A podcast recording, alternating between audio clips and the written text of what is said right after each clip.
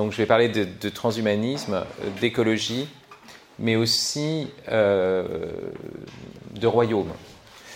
parce que si je viens parler ici et si je dois tenir un propos, ben, il doit s'adapter, justement c'est un des, aspects de l'écologie d'ailleurs, d'obéir aux données et à un ordre qui nous est donné, au-delà de ce qu'on peut prévoir, anticiper.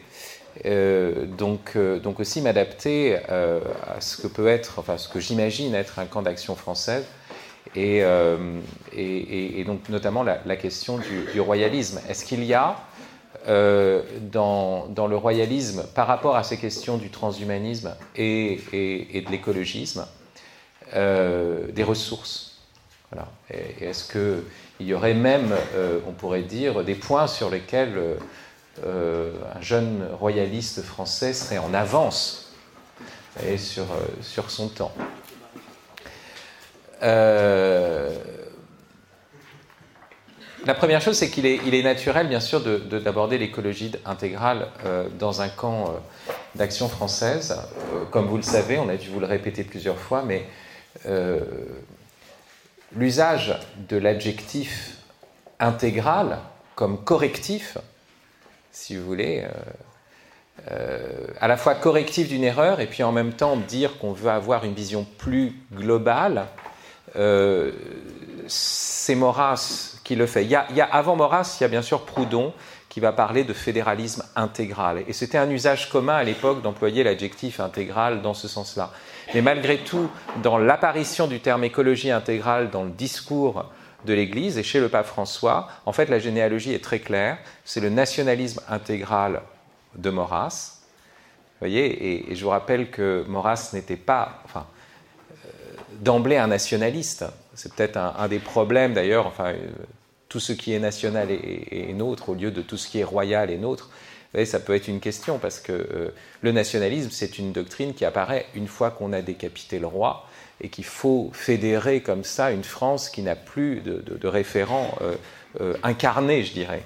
Donc euh, c'était le discours, on pourrait dire, commun, le nationalisme à l'époque. la Jeanne d'Arc la plus mise en avant, ce n'était pas la Jeanne d'Arc royale, c'était la Jeanne d'Arc des républicains, celle de Michelet, etc., donc d'un nationalisme républicain. Et donc Maurras dit, vous voulez être nationaliste, très bien, mais le nationalisme intégral, c'est le royalisme. Deuxième étape, Jacques Maritain, qui, est un, qui, a été à un moment euh, euh, très intéressé par l'action française, mais qui va, euh, disons, collaborer à la justification de la condamnation de l'action française par Rome à un moment donné de l'histoire. donc, au courant de cette expression nationalisme intégral, lui, lorsqu'il va euh, critiquer l'humanisme, je vous rappelle que l'humanisme au départ est plutôt un humanisme athée, où l'homme doit être au centre, etc., va écrire cet ouvrage très fameux dans les milieux romains, puisqu'il a été traduit par Paul VI, en fait, euh, en italien, euh, à savoir ce livre s'appelle Humanisme intégral. Et c'est à partir d'humanisme intégral, si vous voulez, que dans l'Église d'aujourd'hui, le pape François, qui avait le choix entre plusieurs qualificatifs pour une écologie euh, chrétienne. il aurait pu faire comme a fait euh, euh, d'Erville, l'écologie humaine.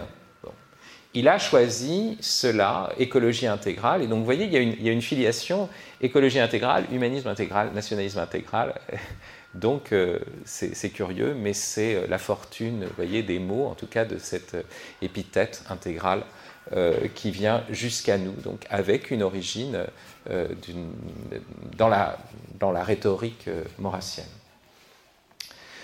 Euh,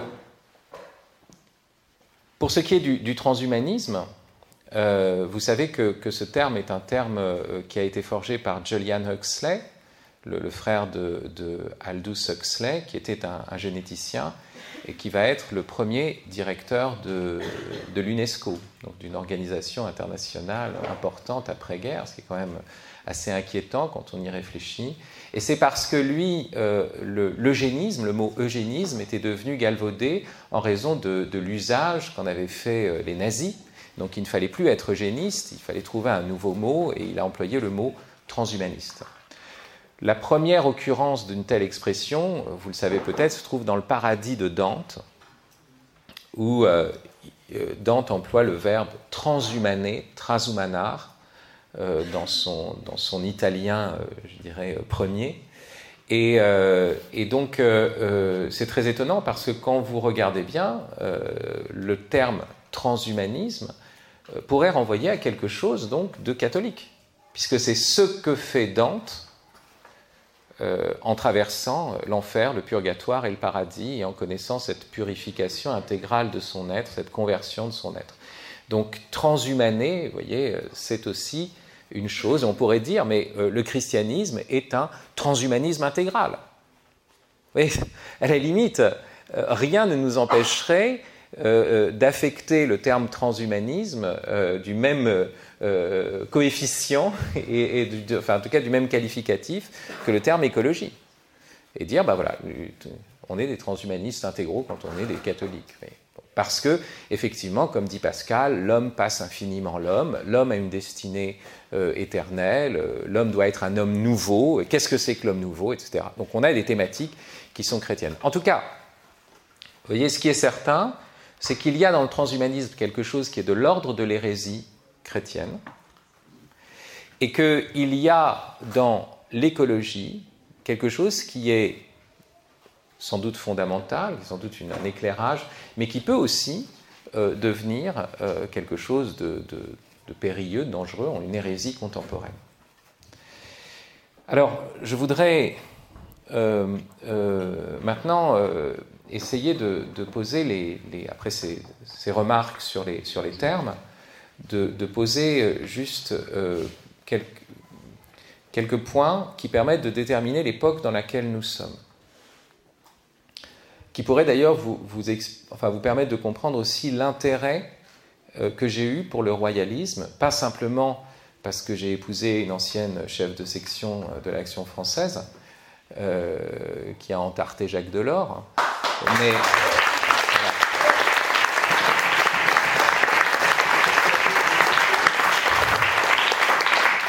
c'est ce que j'espérais déclencher. Euh,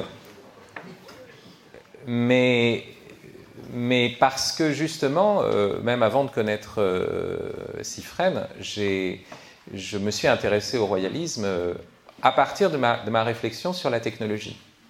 donc, vous voyez, je ne suis pas arrivé par, par Maurras, même si la distinction entre le sang et l'argent dans, dans l'avenir de l'intelligence pourrait rejoindre certaines, certaines intuitions que j'avais alors.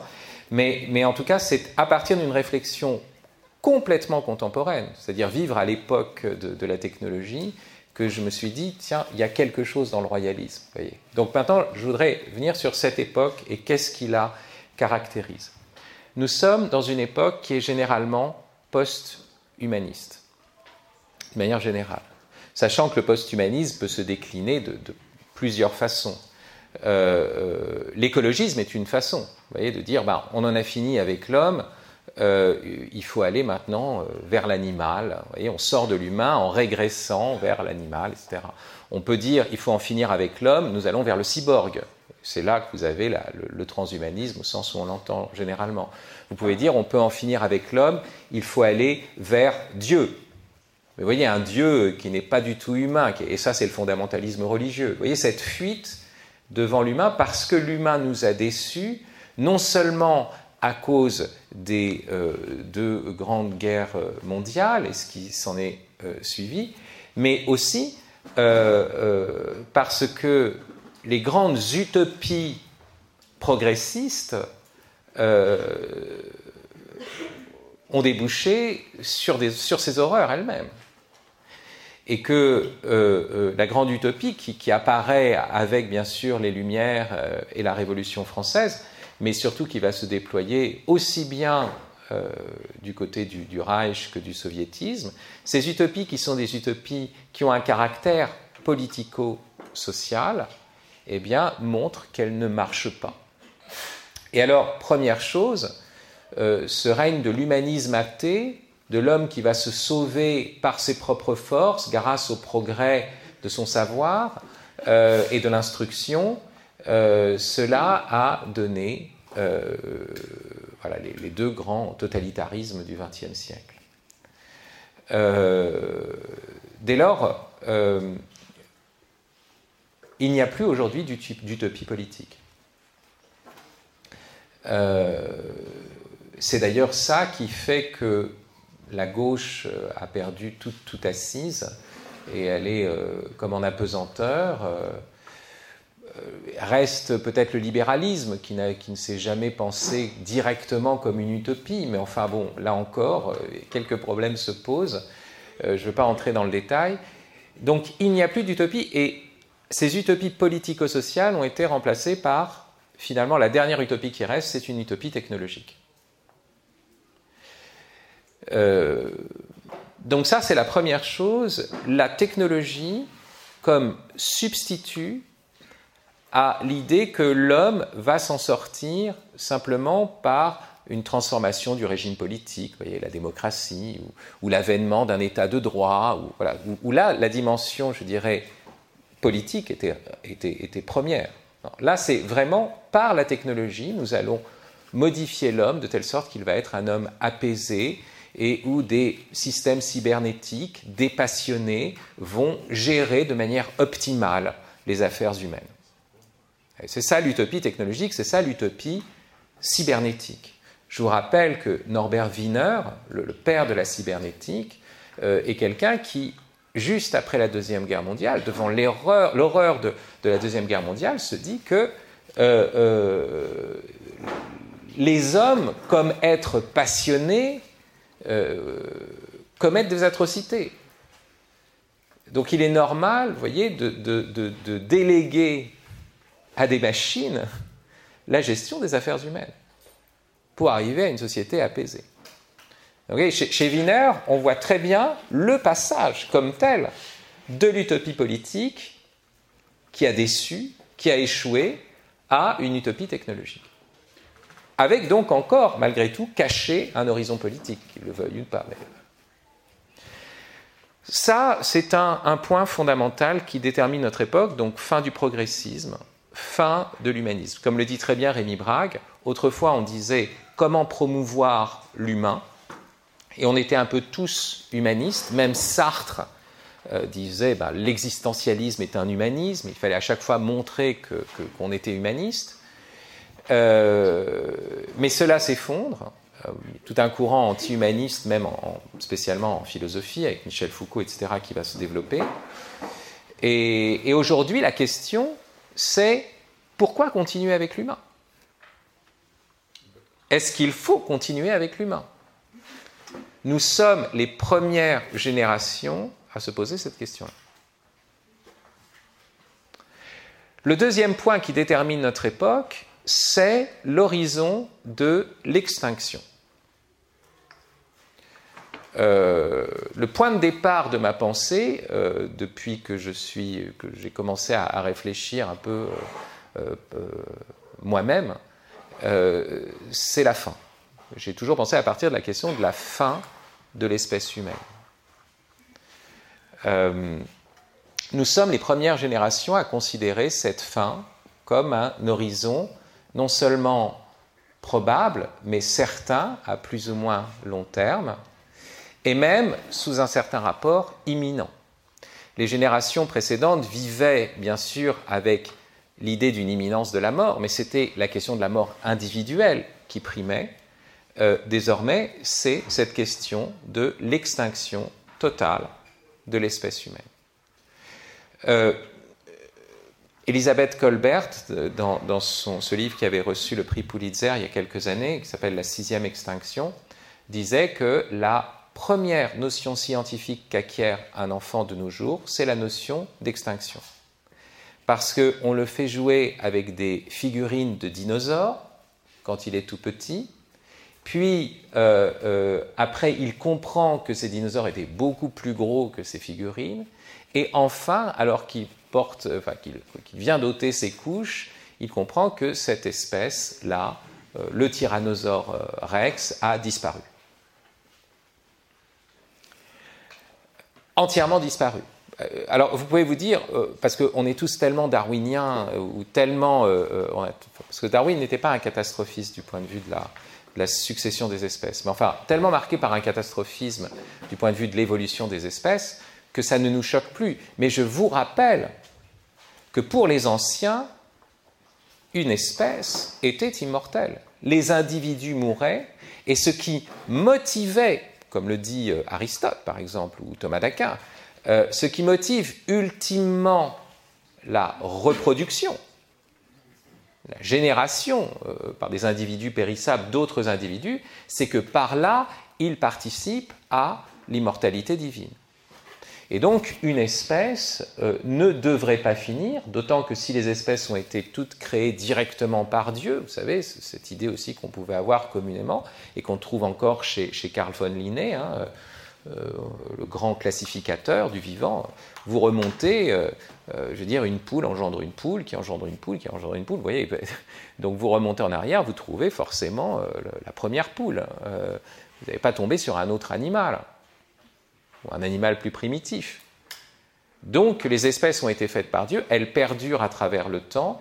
Cette idée que la Terre a une fin, cette idée que les espèces meurent, cette idée que l'espèce humaine peut finir, est une idée nouvelle, et une idée nouvelle, je dirais, en politique. Et c'est sans doute une, question, enfin c'est sans doute ce qui va aussi euh, euh, causer l'effondrement du progressisme après euh, Hiroshima, après dire que un progressisme qui part du principe que l'espèce humaine va toujours par un processus révolutionnaire ou de progrès sans fin approcher de la société parfaite, mais dans un temps qui est toujours repoussé, vous voyez, euh, ben, on n'y croit plus. Cette imminence de l'extinction, euh, c'est une prise de conscience qui va se faire après-guerre, mais avec un retard.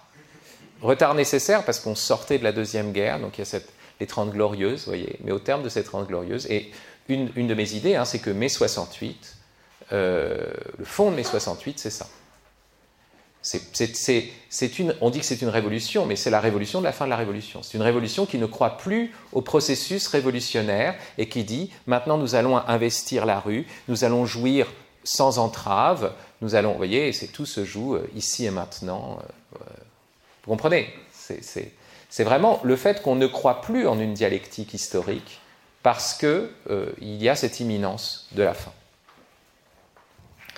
Alors c'est ce contexte-là euh, vraiment, il faut, il faut penser qu'on vit dans ce contexte-là, fin de l'humanisme et des utopies politico-sociales, progressistes, tout ce que vous voulez, et de l'autre côté, certitude de l'extinction de l'espèce humaine. C'est cela qui, à mon avis, constitue les deux catégories euh, spécifiant notre époque, qui dès lors n'est peut-être même plus une époque, euh, mais comme dit Gunther Anders, vous connaissez cette phrase, nous ne vivons plus dans une époque, mais dans un délai.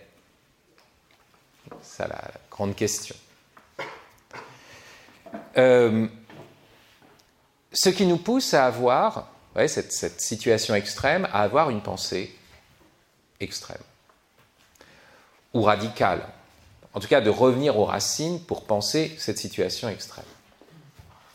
Alors, j'en arrive maintenant à la question du transhumanisme. Le transhumanisme, ce qui l'anime en premier lieu, c'est le fait que l'on ne croit plus en l'humain, que euh, l'humain, euh, c'est une mort annoncée à plus ou moins euh, brève, échéance, à tel point que les tenants du transhumanisme disent clairement que l'intelligence humaine attachée au cerveau humide dépend d'une biosphère qui de toute façon ne va pas durer toujours c'est pourquoi euh, il faut aller dans le sens de soit de l'hybridation, soit de l'intelligence artificielle pour pouvoir vivre dans des situations plus extrêmes, etc.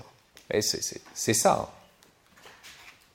Et notez que par rapport à la question de l'extinction, ça leur donne un coup d'avance par rapport aux écologistes. Parce que les écologistes vont dire, bon, il faut réintégrer euh, la nature, le cycle naturel, parce qu'il faut s'en sortir. Oui, mais on sait que ultimement, on s'en sortira pas toujours. Donc, il faut se confronter résolument à cette question de la possibilité de la fin.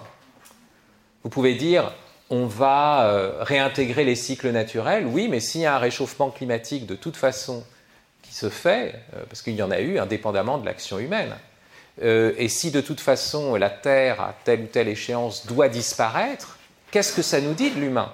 Vous voyez? Et ça, c'est une vraie question. C'est une question qui demeure.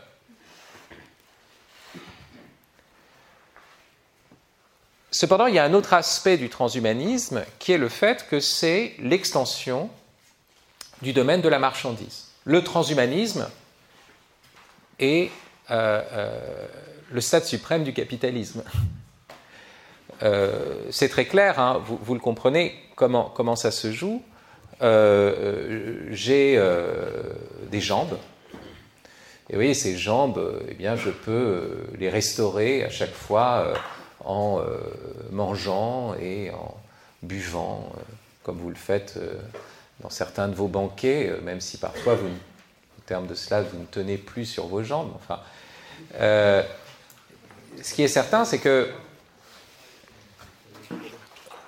mes jambes m'appartiennent et je, suis finalement maître de mon propre corps. Demain, on va me dire, mais tes jambes, oui, d'accord, mais si on te met des prothèses qui sont beaucoup plus sophistiquées, qui te permettent de, courir euh, comme euh, l'homme qui valait 3 milliards, euh, de, pouvez dire, bah, voilà, je me suis augmenté. Mais comme toujours, cette augmentation technologique exige, pour vous en tout cas, une augmentation de salaire, parce qu'il va falloir vous les payer. Et non seulement vous les payer, mais ça veut dire que vos jambes vont être prises dans le processus d'obsolescence programmée qu'implique l'innovation. Donc il faudra en plus à chaque fois les changer et acheter les dernières, vous voyez comme vous faites avec votre euh, téléphone portable, les dernières jambes plus optimales. Sinon après, si, si, vous, vous, ressemblez aux ordinateurs euh, des, années 70, euh, vous voyez, vous voyez, vos jambes, ça va être monstrueux. Vous êtes tout de suite un dinosaure quand vous êtes un, cyborg en fait. Il faut aller vite. Il faut toujours racheter les nouveaux trucs. Et puis quand ça se casse, bah, enfin, ou quand ça tombe en panne, voyez, euh, comme je dis souvent, euh, transhumaniste, vous êtes immortel, mais vous tombez en panne. Vous avez pu mourir, mais vous allez tomber en panne. Vous devez appeler le spécialiste, l'expert, etc., qui va, qui va devoir réparer vos jambes. Donc, euh, vous voyez, l'idée, c'est que on exploitait le, le corps de l'ouvrier pour travailler dans les mines. C'est ça le premier, un stade du capitalisme. Désormais, c'est le corps de l'ouvrier qui devient le gisement. Et c'est le corps de l'ouvrier qui va devenir lui-même marchandise non seulement par sa force de travail, mais aussi par les différentes parties de son corps. Vous voyez, qu'on pourrait remplacer par des dispositifs, etc. Donc voilà. Alors, ça me permet d'arriver au premier point que je veux aborder euh, avec vous maintenant du point de vue plus conceptuel.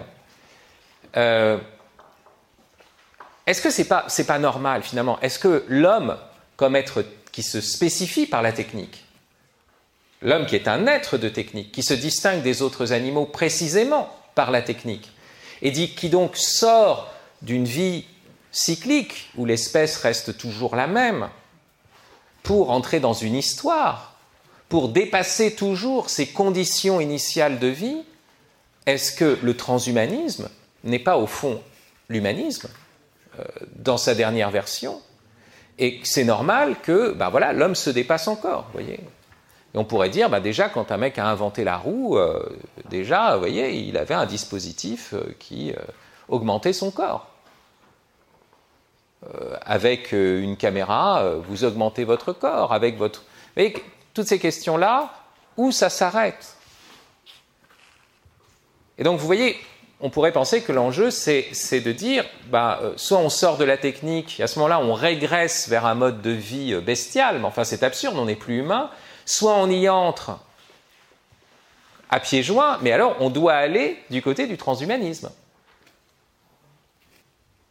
Puisque l'homme est un être d'histoire, mais aussi de dépassement euh, sans cesse de ses conditions antérieures de vie. Alors, c'est là où il faut poser euh, une distinction majeure, une distinction entre technique et technologie. Ça, c'est un point euh, fondamental que j'enseigne depuis des années. Euh,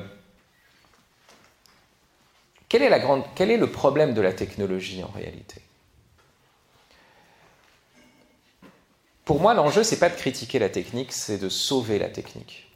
Et nous sommes dans une société où les techniques disparaissent. Parce que le mot technique veut dire quoi pour les anciens? Pour les anciens, la techné, c'est un savoir-faire. Un savoir-faire qui est une vertu, sens fort du mot vertu, hein, de l'intelligence pratique qui passe dans le corps, qui est capable d'opérer, de transformer des choses. Donc, vous voyez, euh, où se trouve la technique chez les anciens? Ce n'est pas dans l'objet, c'est dans l'objet qu'on voit que la technique est, bonne, mais elle est dans un sujet. C'est le savoir-faire de l'artisan. Et c'est ça la technique. C'est ça ce qui est premier dans la technique. Or, vous voyez bien que la technologie fonctionne à l'inverse.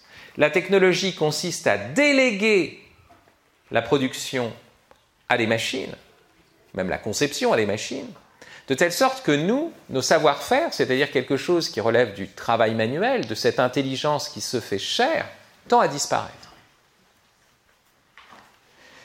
Euh, dès lors, vous voyez, euh, euh, l'enjeu, c'est de reconnaître que l'homme est un être de technique, et non pas un homme, une sorte de nature sans technique, sans culture, mais de bien faire la distinction entre technique et technologie. Et le problème du transhumanisme, c'est que au lieu, c'est de penser la technique non pas comme progrès du sujet qui acquiert des savoir-faire, mais comme progrès des objets.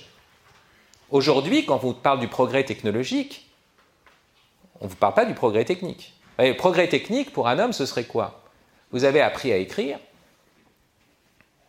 Non seulement vous savez bien euh, mieux écrire vos lettres, par exemple, vous entrez dans une sorte de calligraphie, mais surtout, vous êtes capable euh, bah, d'écrire de la belle prose, euh, de la belle poésie, de la... Et ça, c'est un progrès du sujet. Vous avez acquis un savoir-faire dans l'écriture, vous savez écrire comme Virgile. Bon, c'est de plus en plus rare. Le progrès technologique, c'est le fait que vous êtes passé euh, du euh, roseau à la plume d'oie, de la plume d'oie euh, à, la plume à encre, au stylo bille, à la machine à écrire, au traitement de texte, à, à la commande vocale.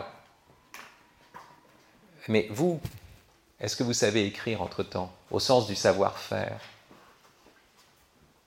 Comprenez? Les objets progressent et vous leur déléguez, la tâche de produire. Et vous-même, vous régressez.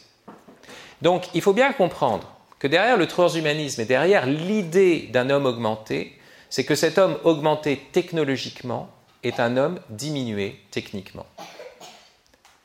C'est parce qu'il a perdu tout savoir-faire c'est parce qu'il ne sait même plus. Vous voyez, vous pourriez, si vous avez un vrai savoir-faire, vous savez jouer d'un instrument de musique, vous pouvez passer des journées entières hein, à travailler votre instrument et à jouer et à chanter. Si vous savez écrire, il suffit qu'on vous laisse avec un papier, un stylo, quelques livres pour vous que vous appréciez et vous avez de quoi faire.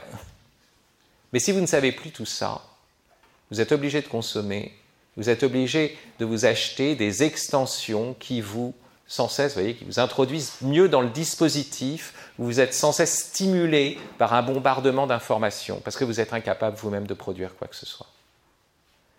Donc, l'homme augmenté, selon le transhumanisme, est un homme qui a été préalablement diminué et qui supplie le système capitaliste de l'intégrer dans son grand dispositif comme un rouage.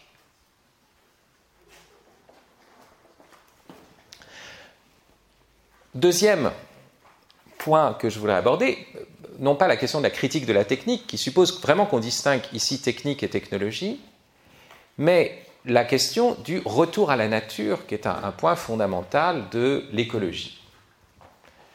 Bien sûr qu'il faut retourner à la nature, mais de quelle nature s'agit-il?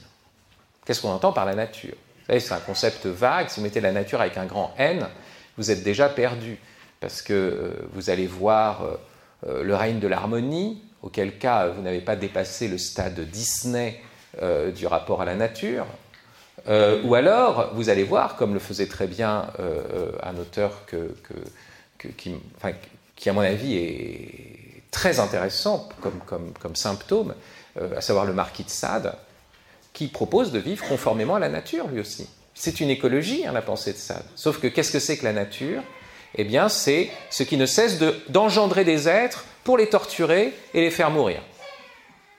Vous voyez, la nature, c'est le tsunami, euh, c'est l'épidémie, c'est si la nature fait ça, vivre conformément à la nature, vivre selon la nature, comme disaient d'ailleurs les stoïciens, ça se fait euh, de cette manière-là. Sade est un stoïcien où il s'agit d'imiter la nature, mais c'est un stoïcien qui a, dont le concept de nature a changé, où la nature n'est plus le, cosmos harmonieux, mais c'est une marâtre. Et donc il faut être, nous aussi, voyez, vivre selon voyez, cette, cette mégère et avoir la même violence. Et une fois qu'on est entré dans cette violence, à ce moment-là, on est dans la paix, parce qu'on vit à l'unisson de, de, la destruction, à l'unisson de la tempête. Voilà la pensée sadienne, qui est une pensée très profonde. Donc qu'est-ce qu'on entend par la nature? Quel retour à la nature? Et puis la deuxième chose, c'est que le retour à la nature, à la vie, c'est-à-dire euh, des saisons, bien sûr que c'est très beau, euh, magnifique, mais qu'est-ce qu'on fait de l'histoire? Est-ce que nous sommes des êtres historiques? Le retour à la nature, c'est déjà instruit par le fait qu'aujourd'hui les petits Français ne savent absolument rien de l'histoire de France, mais connaissent parfaitement les différentes espèces de dinosaures. Vous comprenez? Et, à ce moment-là, oui, c'est le retour bah, au cycle. Oui, c'est sûr que la nature, euh, c'était à peu près la même, les espèces avaient changé, mais bon, les cycles, voyez, euh, il y en avait. Autant des dinosaures. Cette, ce, que, ce que beaucoup d'auteurs ont appelé la biologisation du passé, et donc l'amnésie, la perte de l'histoire, est quelque chose de terrible. Et spécialement parce qu'il y a de véritables enjeux écologiques aujourd'hui on se rue vers cette question du retour à la nature, au cycle naturel, à la biodynamie, et on a raison euh, par rapport à une certaine urgence. Mais si c'est au prix du sacrifice de la dimension historique de la nature humaine, alors là c'est une catastrophe. Et c'est pour ça que vous allez trouver chez certains écologistes la même rupture anthropologique que chez les transhumanistes. le véganisme, par exemple, qui vous dit ben, nous allons arrêter de faire de l'élevage, alors que l'élevage fait partie de la, la relation de travail avec l'animal fait partie de la vie humaine, eh bien c'est une rupture anthropologique, parce que ça veut dire que tous ceux qui ont bouffé de la viande avant et qui ont élevé des animaux, c'était des méchants, donc Abraham. Et si vous appelez Jésus le bon pasteur, vous dites que c'est un méchant tortionnaire, en fait, derrière le mot bon pasteur. Vous comprenez? C'est-à-dire que la figure du berger devient une figure euh, mauvaise. C'est pourquoi il y a un enjeu de retourner à la nature, mais de comprendre qu'il y a chez nous le cycle et la flèche. Il y a cette dimension, effectivement, que nous avons en lien avec les autres animaux cycliques, de ce qui revient, et on doit toujours penser ce qui revient. Mais il y a aussi ce qui est irréversible, notre rapport historique au temps. Le fait que le temps est une succession d'événements qui fait qu'il y a des avant et des après et qu'on sort de la circularité. Et ça, c'est un point euh, euh, absolument euh, décisif. Il y a un seul lieu où la flèche et le cycle sont parfaitement pensés, où le cycle est là pour nous rappeler l'événement qui fait qu'il y a un avant et un après et que nous entrons dans une histoire sans retour, ou que si nous retournons, nous retournons toujours en avant, c'est la liturgie. Et la liturgie, c'est un cycle qui va même suivre les saisons, mais qui nous renvoie à ce qui vient fonder l'histoire. La création comme début, la parousie comme fin, l'événement euh, ben, de l'appel d'Abraham, de la sortie d'Égypte, une série d'événements jusqu'à l'incarnation, bien sûr, et le triduum pascal, qui divise le monde entre un avant et un après radical. Vous voyez? Et ça, c'est très fort. C'est-à-dire que nous avons besoin de rituels qui nous font entrer et qui épousent aussi les cycles de la nature, mais qui, de la même façon, nous font entrer dans le sens de l'histoire et d'une histoire sainte. Et, et, ça, c'est la liturgie qui le fait. Alors, j'en arrive à ma conclusion, puisqu'il faut que je m'arrête. Euh, euh, que peut le, royalisme par rapport à, cela. Euh, J'ai parlé du royalisme tel que je l'entends, c'est-à-dire non pas la monarchie comme telle, c'est-à-dire la monarchie au sens abstrait, le pouvoir d'un seul, ça pourrait être n'importe quelle monarchie, une monarchie élective, une monarchie. Donc on parle de la royauté française avec cette dimension dynastique. Hein, c'est ça le euh, la dévolution de la couronne par ordre de primogéniture. Euh, qu'est-ce qui est en jeu ici? D'abord, la première chose, c'est que on est dans une pensée de la généalogie. Et cette pensée de la généalogie, justement, tient à la fois la nature et l'histoire. On est un héritier de toute une grande histoire. Et c'est pour ça que souvent, eh bien, euh, les jeunes royalistes ont une plus grande conscience de l'histoire de France que les autres pour qui l'histoire commence euh, à la Révolution française, euh, ou au dernier tube de Bruno Mars. Mais enfin, c'est pas. C'est ça la question. Voyez, où est-ce, jusqu'où vous remontez dans la conscience? Moi, j'ai découvert même profondément l'histoire de France, je, dois l'avouer, en fréquentant des gens bah, qui lisaient Jacques Bainville, qui. C'est un fait. Cette conscience historique elle est portée par le royalisme. Mais elle est portée sous le mode, justement, de la question de la naissance. D'une chose qui est naturelle, un homme et une femme couchent ensemble, font un enfant euh, qui est un homme et qu'on va appeler un dauphin. Et euh, euh, cette, question-là m'a aussi beaucoup frappé. C'est-à-dire que dans le royalisme tel que j'ai pu le concevoir, cette question de la naissance, qui n'est pas la question de la nation déjà. Vous voyez, la nation, c'est souvent un truc beaucoup plus construit. Hein.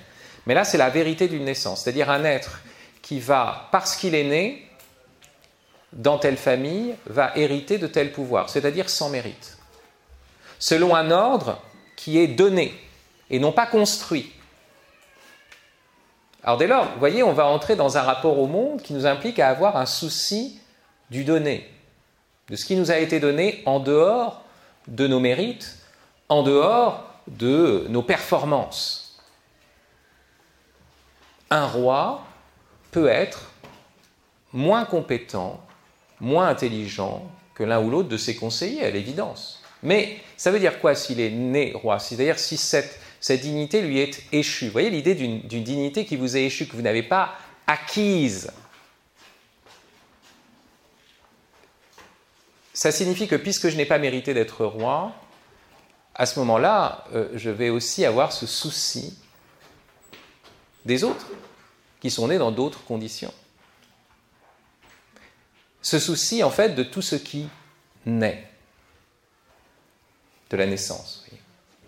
Et là, là, il y a une articulation, vous voyez, entre euh, le naturel et l'historique, entre le pouvoir et un ordre donné, un ordre qui est justement qu'on reçoit, qui n'est pas entièrement construit, qui n'est pas entièrement artificiel, comme le veut, si vous voulez, le transhumanisme. Donc voilà les, ressources que je, peux voir. Il y en aurait d'autres, hein, mais je, dois m'arrêter pour euh, laisser place à des questions. Euh, ce que j'ai pu vous dire forcément brièvement, euh, avec des raccourcis et des choses qui restent en suspens. notamment, je vous ai pas euh, par rapport à cette question que j'ai euh, ouverte euh, comme une plaie qui ne se refermera pas, la question de l'extinction de l'espèce humaine. Ça veut dire que forcément, pour continuer dans le temps, eh et continuer à y croire, eh bien, il faut une espérance qui n'est pas un simple espoir historique, qui est une espérance théologale.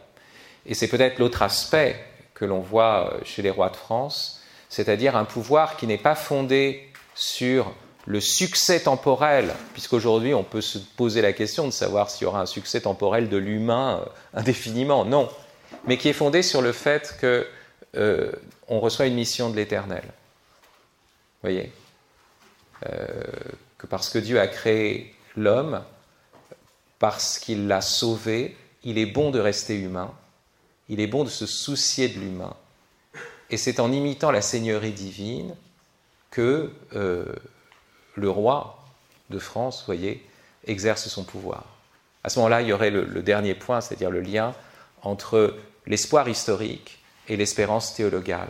Ce lien qui, de plus en plus, à mesure que nous approchons de la fin des temps, sera nécessaire pour qu'il puisse y avoir encore une politique. Voilà, merci.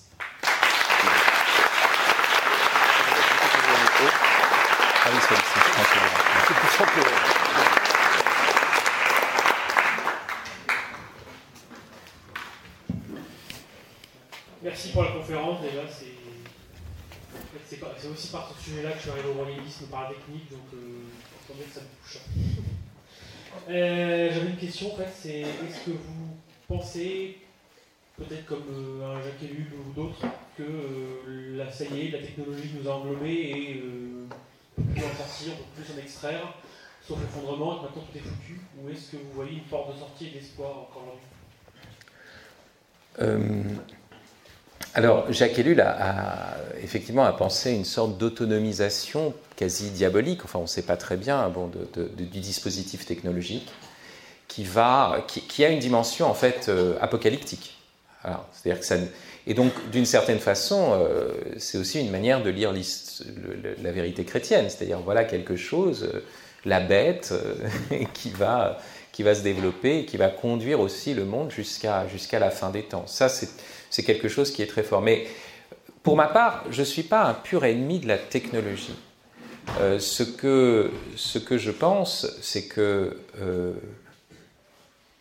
oui, le, transhumanisme est une fuite en avant. Euh, mon ami Olivier Ray dit souvent c'est un écran de fumée, c'est-à-dire qu'en fait on ne veut pas voir que d'abord, pour que, pour que des, des, dispositifs technologiques existent, il faut des ressources naturelles. Donc la question de l'imitation des ressources se pose, quoi qu'il advienne qu'il euh, suffit qu'il y ait une panne de courant pour que le cyborg s'effondre. Hein. Euh, donc, euh, je veux dire, pour l'instant, ou une panne de son dispositif d'énergie solaire, j'en sais rien. Mais vous comprenez, donc en réalité, il y a une dépendance de la matière à la matière et à l'ordre naturel dans le transhumanisme qui est ignoré, qu'on feint d'ignorer. Parce que c'est une fuite en avant, parce qu'on ne veut pas voir justement la mise en péril d'un système qui est un dispositif du capitalisme globalisé, etc. Et on veut continuer là-dessus. On ne veut pas perdre, on pourrait dire, de, nos acquis sociaux aussi euh, de ce point de vue-là. Et on a peur de changer, d'avoir à changer de mode de vie.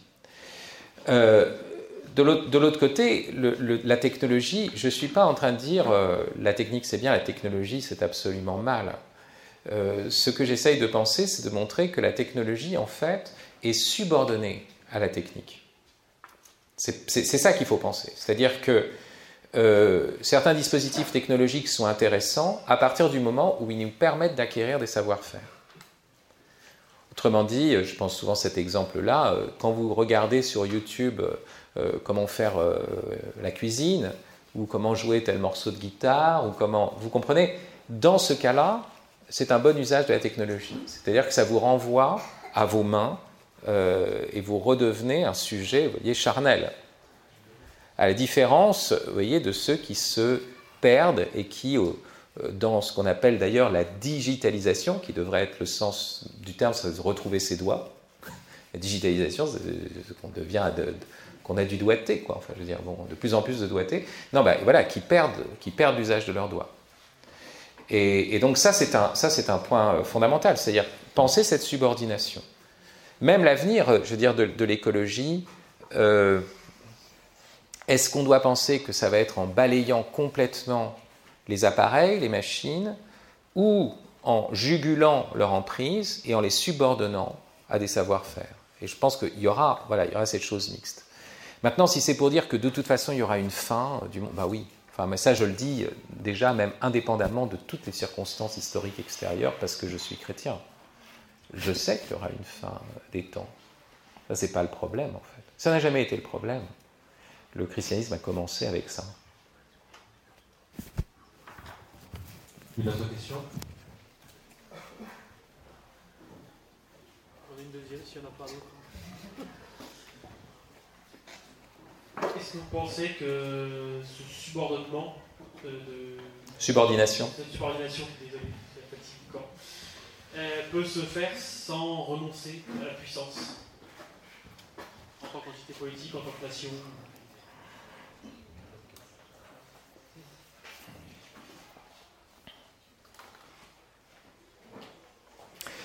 Oui. la question que vous posez, c'est une question qui, qui pose un... Le premier problème, c'est la notion de puissance. Est-ce que la puissance, qu'est-ce que ça veut dire la puissance hein? Moi, je, défends la puissance. Hein. Vous voyez, et je suis ennemi de, vous savez, de ces discours qu'on trouve chez des, dans ce sorte de christianisme mollasson. C'est bon, on dit, mais Dieu est amour, il n'est pas puissant. Et puis parler d'un Dieu tout puissant, mais enfin, vous voyez, un amour impuissant, on sait ce que ça fait. Enfin, ça pose quand même des gros problèmes. Euh, donc, il est évident que, la, vraie question, c'est quel est le sens premier de la puissance et du pouvoir. Euh, le pouvoir, ne consiste pas à écraser les autres. Le, pouvoir, euh, c'est justement la capacité de pouvoir relever les faibles, de pouvoir relever les petits. C'est là que vous avez un vrai pouvoir. Donc, vous voyez, la miséricorde est, la, marque de la toute-puissance. C'est le signe de la toute-puissance. Et, une puissance qui ne serait pas marquée par une dimension de miséricorde, vous voyez, ne serait pas une puissance. Elle serait impuissante. Est-ce qu'elle aurait besoin, pour s'élever, d'écraser les autres? C'est le signe d'une impuissance. Donc vraiment, le concept de puissance est, un concept qu'il faut revisiter. Alors maintenant, je reviens à votre question qui, concerne en réalité la question politique hein, majeure. Euh, d'abord, le technologisme, c'est la mondialisation, donc c'est la perte, on pourrait dire, de... Aujourd'hui, j'ai fait une conférence à l'école de guerre il y a, un an à peu près, euh, un peu plus d'un an, où euh, la question qu'on avait posée, c'était défendre sa patrie à l'heure de la, de la mondialisation technologique. pourquoi défendre la France quoi? Pourquoi je vais défendre la France? Je regarde des séries Netflix qui sont faites aux États-Unis. Euh, euh, quel est mon lien à ce pays? Voilà. ça, c'est un vrai problème, un problème d'adhésion. C'est pour ça qu'il est presque plus facile, à la limite aujourd'hui, de, défendre l'Ouma, cette utopie euh, en apesanteur d'un islam conquérant, parce qu'on croit qu'on a l'esprit avec nous, que de défendre une patrie charnelle, dont, vous voyez, on a l'impression qu'elle disparaît dans cette grande globalisation. Vous voyez, donc ça, c'est une, vraie question. Et même défendre cette patrie charnelle, on pourrait dire, mais est-ce qu'il ne faut pas justement mettre en œuvre toute la puissance technologique, donc le nucléaire, donc des, soldats avec des exosquelettes, euh, voire des, cyborgs et des drones, pour pouvoir défendre un monde euh, Vous comprenez Ça, c'est évident. C'est une bonne question. Vous savez qu'un des arguments typiques euh, du, par exemple, de Laurent Alexandre, c'est de dire euh, le transhumanisme, il faut qu'on le fasse, parce que si on ne le fait pas, c'est les Chinois qui vont le faire, c'est les Coréens qui vont le faire, et donc ils vont arriver avec leur armée de cyborgs, et on sera laminé de toute façon. Donc il faut qu'on s'engouffre dans ce truc-là. Vous voyez? C'est évident que c'est ça la première chose. Euh, si, on repense cette question de, subordination, en fait, euh, il ne faut pas être naïf. Oui, un, peuple, pour se préserver, a besoin d'une armée et a besoin d'une puissance militaire et va avoir besoin de certaines technologies militaires. C'est évident. Il ne faut pas. bon. Donc, ça, il faut le faire. Il faut le faire. Il n'y a pas de doute là-dessus. Mais là encore, vous voyez, c'est ce rapport de subordination, c'est-à-dire qu'on le fait pour pouvoir défendre un lieu. Vous voyez, de la même façon que les, les comment ils s'appellent les, je sais pas, ce sont des, rangers, on dit en, anglais, je ne sais plus le mot en français, mais enfin, des rôdeurs, c'est traduit différemment. Vous savez, tous ceux qui gardent la, la comté euh, des hobbits, elle existe euh, et comme un lieu, justement, où on mène une vie euh, pleinement humaine, puisqu'on sait très bien que le hobbit, euh, c'est l'homme dans, son plein, dans son plein déploiement. mais il faut autour des rôdeurs comme Aragorn pour la protéger, il faut des magiciens tout autour, vous voyez, pour que cette chose puisse exister. Donc il faut. Et la grande tentation, c'est de dire Ah oui, mais à quel moment, pour protéger la comté, je vais utiliser le pouvoir de l'anneau? Et je vais basculer de l'autre côté. Alors c'est là qu'il y a une vraie question, et c'est là où il faut un vrai discernement par rapport à telle ou telle technologie, par rapport à telle ou telle dérive. Vous comprenez? Mais il ne faut pas avoir peur de dire, euh, non, défendre un pays, c'est cette idée. Moi, qui habite en Suisse, vous savez, euh, les Suisses ont un esprit plus militaire que les Français, alors même que c'est un pays neutre, etc. Et, Et en fait, c'est une armée de milices où presque tout, enfin, tout le monde participe. S'il doit y avoir une défense nationale, enfin, ça va être une défense vraiment territoriale de chacun. Ils sont capables de faire une guerre de guérilla du jour au lendemain, les Suisses. Jusqu'il y a peu encore, ils rentraient chez eux avec leurs fusils d'assaut et leurs balles. Donc, euh, vous comprenez, c'est curieux, mais et, le, la Suisse, voilà, ça ressemble un peu aussi à un pays de, de hobbits. Bon, il y a quand même un cordon de banquiers tout autour. Bon, euh, est-ce qu'ils se sont pactisés avec Sauron ou alors est-ce que justement ils utilisent justement cette pouvoir-là pour pouvoir préserver leur truc? J'en sais rien. Il y a des deux à mon avis, euh, parce que c'est pas très clair. Euh, et le seul pays qui peut vraiment être démocratique, voilà, peut-être celui-ci, enfin en tout cas, il y a une histoire complètement différente de la France. Mais cette question du pouvoir et du pouvoir militaire et de la technologie dans le pouvoir militaire, c'est une vraie question. Et il ne faut, pas la, faut pas la négliger et dire on doit simplement renoncer à la puissance.